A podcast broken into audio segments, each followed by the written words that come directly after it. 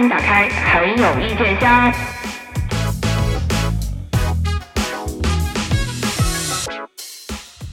想要说一些感谢，怎么？你要感谢谁呢？谢谢你录音功能，让我认识了徐开畅、丁泽仁、张明恩，还有陈祥成。未见其人，先闻其声。录音先行，塌房出家。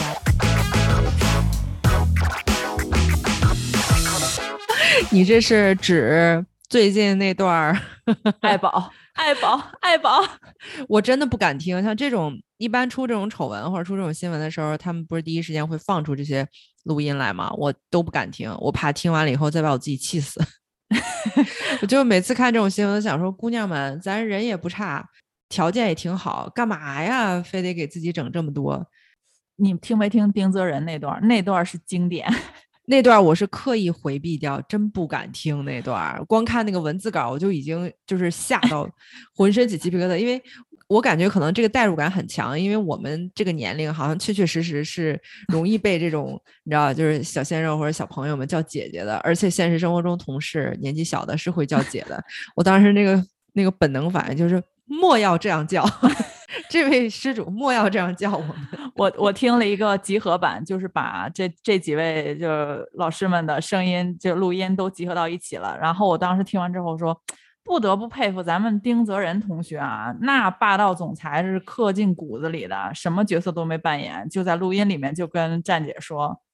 我跟你讲，你不可以质疑我，你是我唯一的姐。”哎，为什么要用？最霸气的语气来说，最卑微的话就是：我告诉你啊，你是你是我的金主，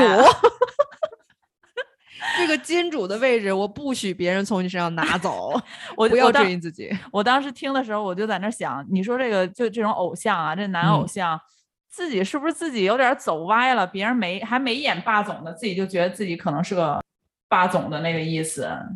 他可能，我我感觉一方面是这个流行文化，包括就是影视文化的那种荼毒吧，就是其实他塑造了一个特别有害的男性形象嘛，就是你像各种各样那种乱七八糟电视剧里边，大家都会推崇，不管是小女孩还是稍微年长一点的姐姐年纪的，大家都会向往一个非常不现实的有毒的男性形象。那这种男性形象如果在电视剧里边那么吃香，那对于一些年纪轻一点的、没有什么分辨能力的。小演员是不是他就觉得那生活中大家肯定也喜欢这种形象？就是归根结底他没有分清，呃，戏跟生活。但是他没分清戏跟生活，绝对不是说他太投太投入了没分清，而是他就没有是非分辨能力。对不起啊，各位老师，就是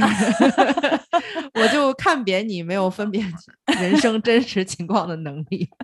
骂的就是你，我是觉得像丁泽仁这种，因为你看现在这种霸总这种小说也很流行嘛，像丁泽仁这种不就是是要骂七猫吗？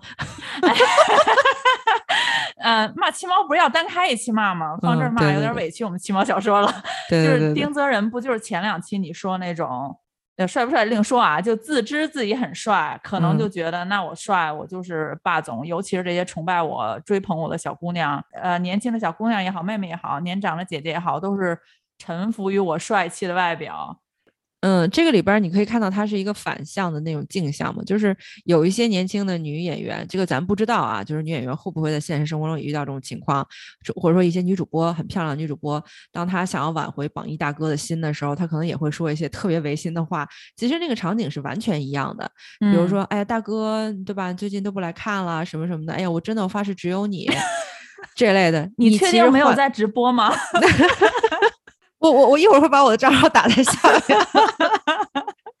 就是大家可能这里边也有一个性别偏见嘛，就是大家不要瞧不起我们的男艺人啊，就是男艺人在撒起娇来向金主要钱的时候，跟那些女主播是一个套路，只不过男艺人用了一个性转的，但是又很符合呃现代影视，你知道吧？就是对男性角色的嗯塑造，病态对男性角色的塑造，然后来了一出这个软饭硬吃。本身我跟你说，丁泽仁那期，其实我早就想做他们偶像男男生，但是他们粉丝饭圈粉丝文化实在是我有点怂。直到他这个站姐的这个事儿爆出，我说，哎，正好给了我这个机会，就可以骂一骂他。就是咱们这些男，特别是偶像派的这些，你看前一段哇唧唧哇要要出道那个新人放出来之后，马上不就爆出来，就他的校友。哎，他们这些艺人出道之前不做身份审核的吗？这就是我想问的问题，就是怎么筛选的这些艺人？你想以前，或者说咱们这个说法可能有点老套了，就是以前在选艺人的时候，多多少少是会考虑到这个人的人品啊，对啊，就嗯说你的人品啊，还有你的这个正派为人正派与否，这些多多少少是会参考一些的，或者说嗯你的背景。咱们当时说的话，那个稍微有点苛刻，就是身家是否清白嘛。可是我觉得现在的这个资本赚快钱这个情况下，我们有一些事情钱如果可以摆平的话，给他立一个人设就可以了。现在偶像出道有几个是真人呀？我我都分不清他们到底是自己是人设，还是他本身人就是这个样子，他性格就是这样的。本身人设跟他的性格肯定是有很大差别的，因为现在咱们，因为我觉得我们很有意见，有一个 贯穿始终的主题，就是我们对于内娱的评评价，就是你们真的很严重的本末倒置，你们把创作的意图放在后面，然后把流量的需求和市场需求放在前面。那对于很多年轻的偶像艺人呢，也是，哎呀，你长得好看，我们给你个人设，你肯定就能红，我把你包装成一个大家喜欢的商品的，大家肯定接受你。那在这样的一个指导思想下，很多艺人就属于他，哪怕他私生活非常非常的混乱，而且其实非常可悲的，年纪轻轻十几岁、二十岁的一个男孩，他的生活为怎么他那生活能乱成什么样？结果你看，像这个 YG 计划新出来新推出来的新人，就是年纪很轻就已经乱到可能连道都没法出了。那这种情形下，我觉得对于经纪公司也好，或者内娱公司也好，他们的投资人、他们的幕后老板，你们如果真的是以做生意的角度、做生意的这个投资人的角度来看内娱这盘生意，你是不是可以用一个比较严苛的道德标准去找一些身家比较清白的孩子？其实对你来说，长期投资回报率是更高的。如果你总是这种，就是说，哎，嗯来一个人，我们包装一下，给个人设就能出道这种，其实你红得快，塌的也快也呀。对，哎，我突然反向思维了一下啊，你说咱要是有一个公司愿意出一个男团，出来打出就是我们这位男团成员就是花花肠子一大堆，以前就是渣到家了，特别海王，那有可能出来笑着说你可不能这么胡说啊，我们这以前身家清白着呢，你说这是不是也算是打破了一个 不，哎，各大内娱公司，我你可以借我们这个 idea 去用一下啊，我们不收你版权费。其实我想的是这样子的，就是刚你刚一说，我刚想到的，就是我们推出这个事，我们就是海王，我们年轻的时候就是，虽然我们出道年龄只有十八岁，但我们从十四岁到十八岁之间阅人无数，对，阅人无数。为了出道，为了你们这帮粉丝，我们收山了，我们不玩儿了，我们万花丛中过，一点都不沾。为了出道，我们收修身养性，出家了。所以你们这些女粉丝嘛，掏钱就行了，你不要觊觎哥哥的身子。对，哥哥为了你，为了你禁欲了，我告诉你。然后比如说给那些粉丝们一个解锁的 milestone，一个哥哥为你禁欲一年，你们要掏多少钱，打多少榜？对对对，哥哥为你们禁欲五年，你们要掏多少钱，打多少榜？就是我们一个组合五个哥哥，如果五个哥哥在五年之内不翻车，然后粉丝 你们众筹开一场演唱会，有有作品没作品我们都开。这才是真正的养成系偶像。我跟你说，就是你从我们出道你就开始看，你就看我们能禁欲多久，我们能改邪归正多久。五年之后，当我们真正改邪归正，完成粉丝们设定的目标之后，我这个人可能真的就改邪归正了，我就坏不回去了。我以后就是一个正直、善良、单纯男偶像。哎，可以参考什么 S N H 四十八那个毕业体系，就是 我出道的时候签的合同就是五年，五年如果我全都禁欲完成了，然后五年毕业，我就可以 去随便海王了。然后这个时候就是我已经毕业了，你们粉丝管不到我了，我已经是那个退役艺人了。然后你们哦去管下一波。时代俊峰考虑一下这个好不好？完了算了，可是完了，那个个哥哥等了五年毕业时候，后后老子没有任何兴趣了。就是禁欲，禁欲了五年以后就没有必要继续再尝试人间的那些百态了，是吗？有可能就是有一部分哥哥毕业以后就是重新回归呃欢场，然后去玩儿；有一部分哥哥 毕业以后出家，对对对，也算我们为祖国的宗教事业做了点贡献。那可不是嘛！我那天就想，你说你说这帮人就塌房啊，就本身没什么太大名气呢，自己可能觉得自己有名气、有资本了吧，就开始在在演艺圈儿觉得自己能混得风生水起了。我觉得那个娱乐公司也可以考虑一下，电视台啊做一档真人秀，就是把这些塌房的哥哥们，就是组织到一起，咱们可以搞一个去拆迁办，你知道吗？我觉得他们有可能对付钉子户有一套。那个你没事儿没事儿，那个领导我可以去，我们这儿塌房是专业的。我们往那儿挽回一个前女友，就整个一片房全给你塌了，是吗？你说像徐开骋这种，你要说丁泽仁他们这种男偶像吧，他还是公司可能给他设了一个人设。徐开骋他们这种演员，包括张明恩，他好像也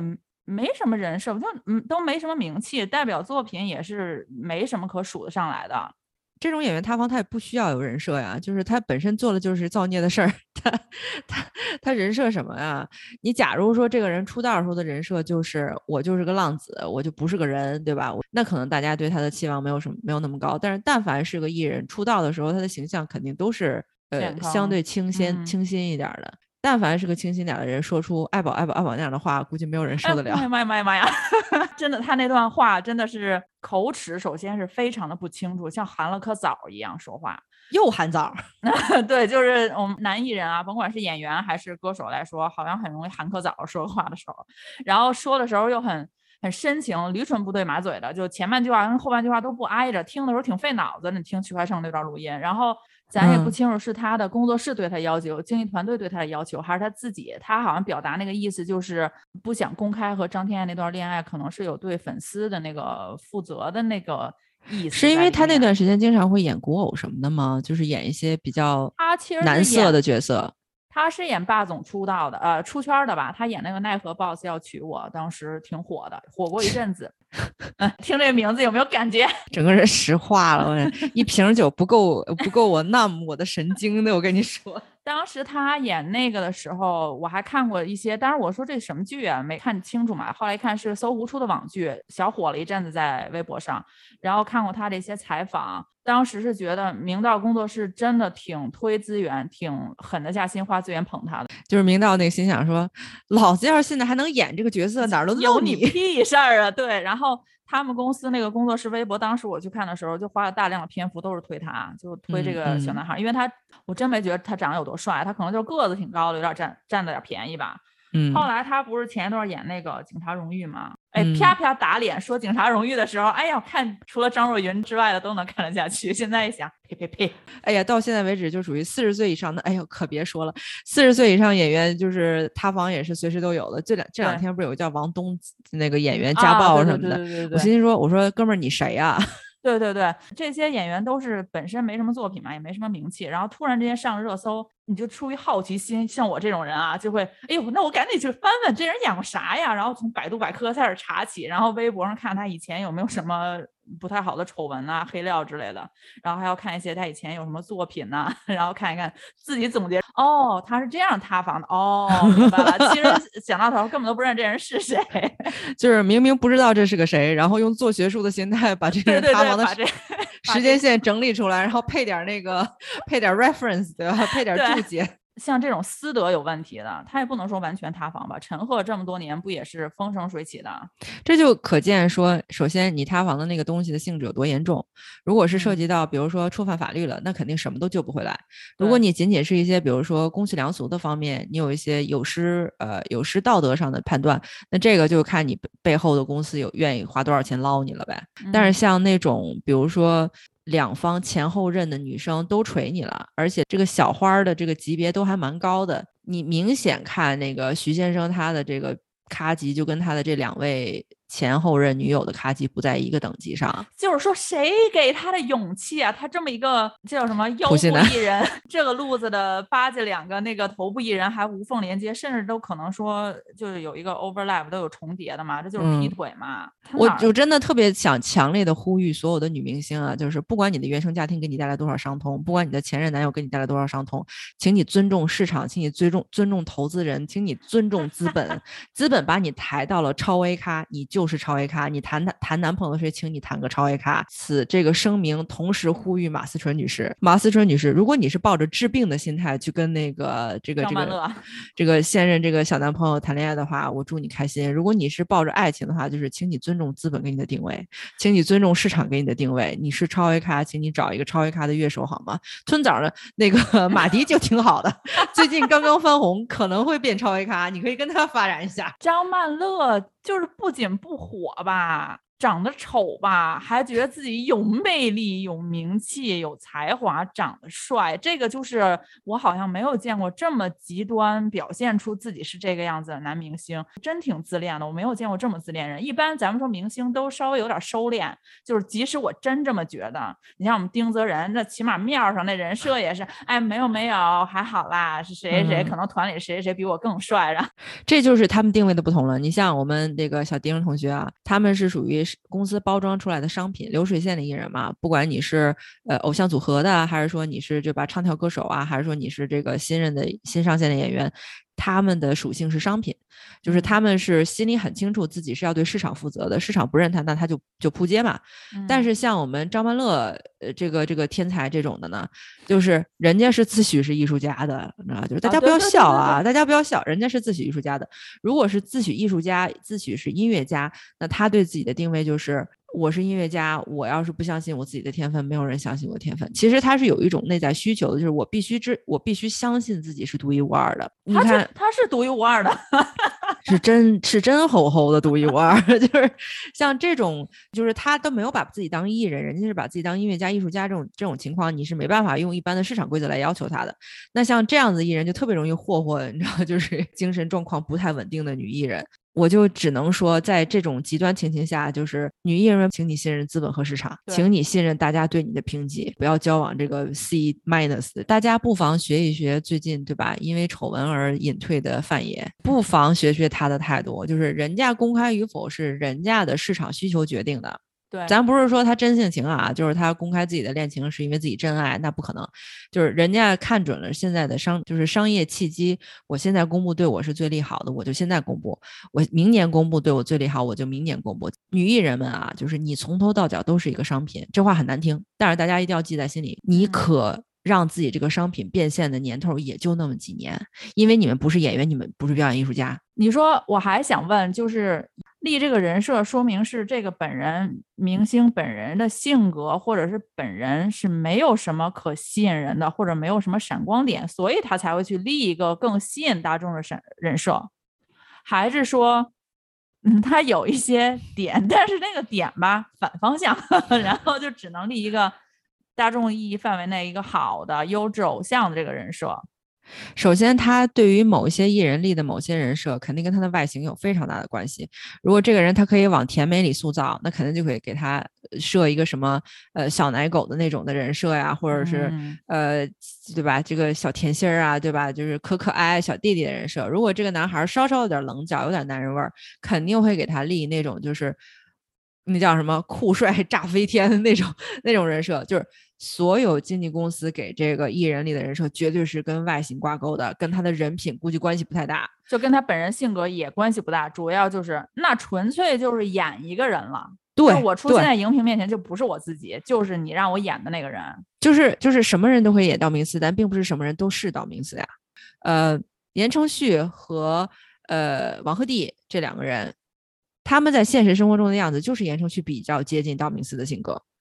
就是很倔，然后但是又沉默寡言，然后又不会表达自己，又很容易生气，很容易着急，又有点幼，又有小幼稚的一面，有点幼稚。但是王鹤棣显然要比言承旭可能要更开朗一些，然后更合群儿一些。所以你就想老老一些的那些偶像艺人，像台湾当年偶像艺人柴智屏在跳 F 四的时候，他是真的是照着角色在挑人的，就是你跟这个角色蛮像的，所以我会招你进来。那是老式儿的，呃，那种发掘艺人的方式，那种方式呢，就是比较 organic，比较自然。就是，但是碰运气的成分也很大。你碰到这种合适的艺人了，你就你就中中大奖了。你碰不到的话，那你这个组合是不是就永远不出道了呢？它就不是一个商业化社会或者说商业化娱乐圈的好的模式，好的 business model。那你说他们这种立人设是好的商业的模式吗？就是我，它是一个流水线式的模式呀，它是一个成本比较低、成本相对低、收益相对高的模式。就是我先想好我要搞这么一个团，这团里有大概六到七个男偶像，或者是然后我们每个大概是这这七个人都应该是充班什么样的角色，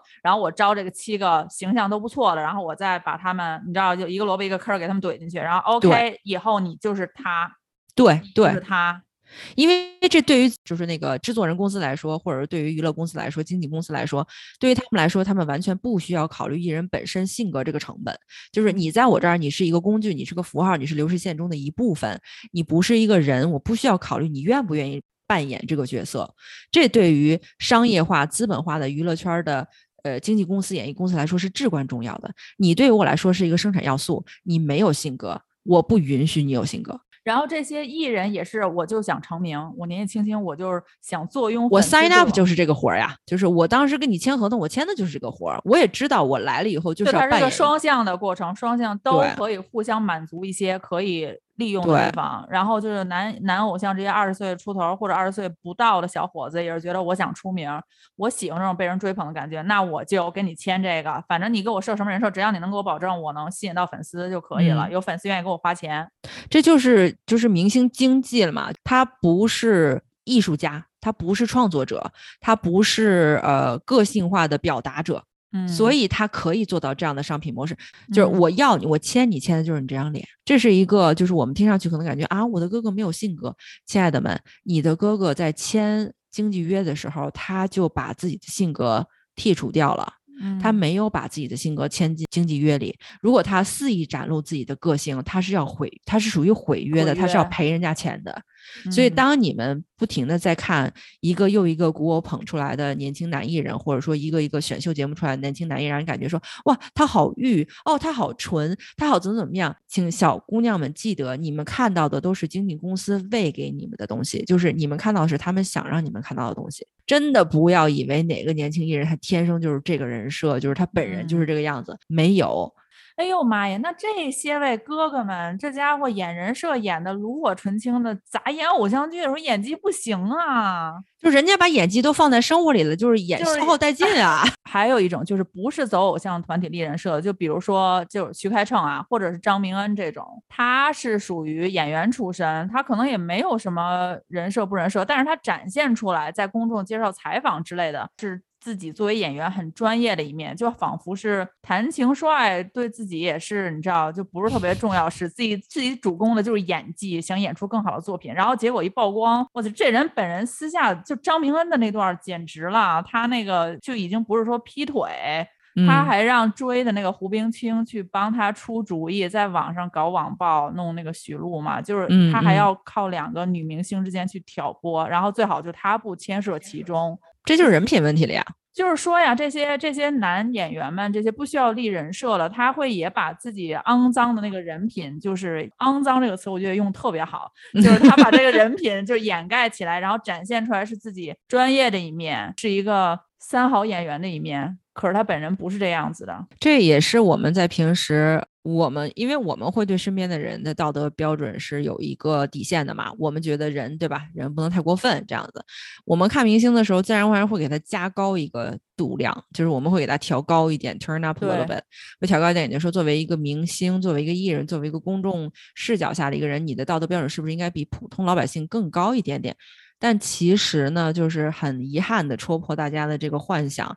明星也是人，首先就是他没有比你高尚到哪儿去，没有比我清廉到哪儿去。当大家在观看这些明星的时候，习惯性的那种仰视，尤其是小小孩儿嘛，就年轻一点的那些观观众受众也好，就比如小女孩、小男孩什么的，他们会有种莫名其妙的仰视，因为那些人他占据着曝光度，他占据着聚光灯，他占据着所有人的焦点。其实他有一个非常病态的对接关系，就是他认为这个关注度等于这个人的积极评价。首先，事实不是这样的，就是不是说因为这一个人受到的关注更多，那就说明他这个人人品更好，或者他他这个人道德水准更高。首先不是这么一个等价关系。然后其次就是，哪怕这个人确实被捧得很高，他自我的道德约束也很强，他真的没有犯什么错，但是处在那么一个非常非常有冲突的，时时刻刻自己的私生活都在拿来被人检视的情形下，有很多事情你想得。清你也说不清，我就想说这一点，就是我们作为一个观众来讲，不管是仰视他们还也好，还是因为他们长时间的曝光在荧幕之前嘛，我们好像对于他们有一个更高的期待值。这个有时候不见得是他们强加给我们的，像这些演员，他可能演了一些比较正面的角色，或者他接了一些很好的剧本，这个这个剧本整个这个故事也好，你仿佛就觉得参加这个剧演出的所有这些明星都是有着优秀品行的人。所以很多的时候，我们呼吁大家能够理性的看待娱乐圈也好，你如果是真的爱他的演技，看完电视剧就完了，真的没必要把你的热情延伸到其他的任何关于这个人的其他方面。就是把他的角色和他本人一定要分开看，因为说实话，就像刚才咱们聊那个人设，你你选选人，经纪公司选人没有任何这个道德标准、道德底线嘛。其实你要说的话，他可能是某一点现在符合我要选人这个标准，或者说下次如果因为某一个男艺人他出了绯闻，他出了非常糟糕的这个呃私德方面的问题，他如果能够再贡献一部非常非常精彩的作品的时候。我感觉我们大家是不是可以考虑把艺术和人分开？这是一个其实大家可以思考、可以讨论的问题。不是说完全不可以讨论，尤其是我们最近就是全世界都是这个风气嘛，整个舆论环境非常保守，大家对于道德的标准，对于别人的道德要求非常高。是的，是的。对于自己的道德要求就是可可低可低。对对 对，全世界都这样。可以骂任何的人，但是你攻击我就是网暴。我们在对于艺人他的作品和他的私德是否可以分开，这是一个值得讨论的问题。我们对于自己的道德标准和对于别人的道德标准之间是否可以分开，也是一个值得思考的问题。然后我还想要提一下这个陈翔成嘛，毕竟我前面提到了自己经营。的妈呀！我不太觉得是天娱当时给他造了一个人设，我觉得是这位哥们儿，就是这位大哥自己很擅长给自己造造一个人设，还挺像，还挺像的，对吧？完了之后呢，出了那么一个事儿，然后我不知道你有没有看过那《亲爱的客栈》，他在那里面真的是把前戏演的哟，自己又哭，说自己感情当中受到了伤害，然后现在是一个单身的状态，然后到后来衔接上被抓包嘛，就是他自己前期已经。铺垫好了，营造了一个前戏。像这种人，大家就一定要分辨清楚。有的人就是稀里糊涂，感情好像没想明白，对吧？就是这段没分干净，就有了下段。有的人是确实是这样，有的人是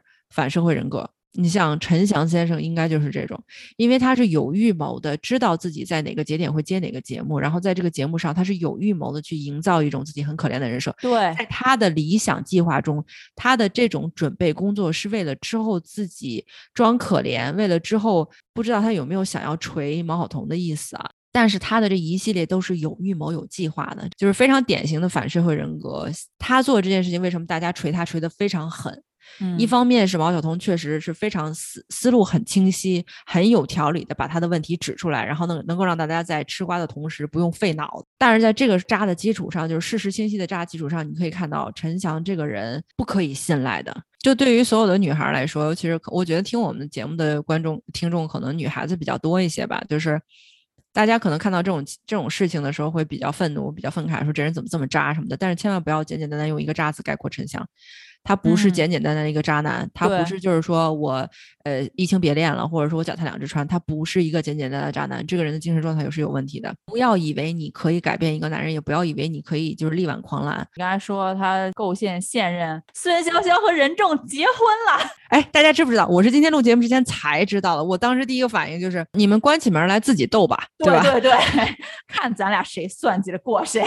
就是到最后，我就觉得啊，我就是我现在就是下点赌注，就是。我觉得孙潇潇能斗过任重，可能任重是属于提前咽气儿，然后钱一分没落下那个人。今天咱们是不是指名道姓有点严重？咱们节目哪一期除了特别顶级流量的，可能还隐藏一个某字儿？超超 A 级的明星，我们不敢指名道姓，就是但凡你在 B B plus 以下，我们就都一定要直接说。不然影响录制，你知道吗？我还得为一个 B 咖琢磨一下怎么给他起名字，我何必呢？不是，关键是我们要是把 B 咖以下的人都隐藏真真姓名，猜不着呀。对，大家也不知道是谁。这个还是内幕消息啊。然后他家挺有钱的，真的有内幕消息是吗？不是网上。不要以为别的台就说什么我是哪哪娱乐频道的记者，大家就觉得哇，那他们一定有内幕消，该有的消息，你这种必看的消息，我有的全都是。真的，听众朋友们，就是在国内也是有一些 connection 的。然后那个这个魔力同学呢，就属于边边角角不知道哪个亲戚，然后就 又搭到过一些名人。我们是属于不是很愿意去。怎么说呢？戳破别人这个，对对对对，或者是你说人家家庭条件好，这个是这这说实话没什么可说，人就是家庭条件好，这这没有办法，这没什么可可可去炸着别人，就是审判别人的。但是呢，如果他对于我们今天批判这个人义德也好，私德也好，或者他任何一点作为明星。没有达到大众期待的这个值得吐槽的点，我们可以补充一些这些小料。所以，请持续关注，很有意见。我们时不时会爆出一个不太就是不太重要的料。就我们我们这些男明星，真的是包括我之前聊了陈赫，我们这个娱乐圈综艺真人秀啊。老喜欢请这些 有问题的男艺人。哎，对，就是我们对他们包容度是不是有点过高了？陈赫有那么好笑吗？陈赫搞那个和贤庄那火锅店也坑了一大批投资人，贤和庄吧？哎，对，贤，就是陈赫同学搞啥啥不行，就就是完全一个只为了赚钱，没有任何道德底线的人。可是他还能出现在哈哈哈哈哈呀，或者是这些其他一些真人秀综艺作品里。装傻就是你知道卖蠢的那种，我们对他们包容度是不是有点过高了？我们是不是没有艺人可请了？首先是这个问题，就是先说他们可能是没有没违反法律，只是一些私德的问题，我们可能不应该一一竿子打翻一船人，就是说你那你们以后就没有没有生计了，没有活路了。但我们真人秀在考虑到你推出这个综艺对社会的影响的时候，你既然做的是想让这些艺人去体验平民老百姓的生活，想反映这个民间疾苦。你又找一个私德有问题的，你这前后就不搭着呀？你能不能找一些对吧？哪怕是现在还在演人设还没塌房的那些 也行啊。我感觉可能将来娱乐圈会流行一个新的职业，就是就是私家侦探加预测那个就 是下注，你知道，就是地下赌庄，就是。有内幕爆料，我们可以预测下轮爆的是谁。对，然后就是比如说，呃，有一些营销号不就是什么，我现在要爆，就前一段那个爆杨紫那个，我还以为是个多大的瓜呢。真的就是卓伟之后再无狗仔，好，那个时候爆出来好像都和正义感有一定关系的一些料。而且那个时候爆出来那些艺人，好歹人家都很低调了，之后就不怎么出现在公众人面前了嘛。现在这是就你你你爆啊！我就道 我道个歉就完了呗，然后我如果道歉真诚一点，反倒能被粉丝夸上天。哎呀，我们多么勇于承认错误，勇于承认错误这点，吼吼不是人该做的事情吗？就可见现在我们圈里边的这个标准有多低，就是爆料级别也很低，然后艺人态度级别也很低。请现在的观众们，大家能不能把娱乐圈的标准再重新提回来？大家的容忍度可不可以不要那么低？然后大家的这个标准可不可以抬得再高一点？他们道完歉，不是说沉寂两个月，然后就可以再出来的。我们完全可以，对吧？那你要真想体验平民生活，你这一年你就别让他有工作。哎，同桌最近都已经开始在抖音上出视频了呢。我就说抖音，我为什么要 diss 抖音？就是抖音的门槛低到造假新闻呐，弄一些耸人听闻的东西啊，然后现在就可以收留这些就是有劣迹的艺人，就完全可以在抖音上，对吧？我在开，总会有一些人不太了解我之前发生过什么，然后可能又被我的这个迷人的外表、丰富的才才华，才华应该怎么形容？过人的才华，哎，对对对，然后被我所吸引，反正反正刷抖音那么多人，你给我刷俩火箭，对吧？一会儿小书童也会把他的直播账号 最近想最近想要尝试一下，现在是上火箭吗？你看咱是吧？我因为我不刷抖音，我不知道。你看咱们 low 的啥也不知道，也不知道最近大哥们喜欢刷什么。我是不是不刷抖音的没有办法评价当下的流行的这些东西啊？那我就评价一下抖音好了，早一期。你是打算把我们的财路断绝断死死的是吗？你你断七猫，我断抖音呗。大家是不是觉得挺好奇的？七猫也没得罪你啥，你怎么七七？七猫在我们这里就如同梧桐导演，时不时就要被拿出来溜一溜。你说为他说一期节目嘛，不值当的。但是呢，七猫和梧桐导演都是我们素材库。不可或缺的一份子，只要他们还还活跃在自己的领域，我们的节目就总有的吐槽。要不然我们把七猫跟梧桐梧桐在一起是吗？那我就双手合十，希望七猫赞助最新梧桐导演最新的真人秀节目，那就真的是帮我们大忙了。我们一定可以做一期吐槽，每期一怼。我强烈建议姐姐们以后不要代言什么贵妇膏之类的产品了就改代言三 c 产品像录音笔之类的你代言肯定有人买。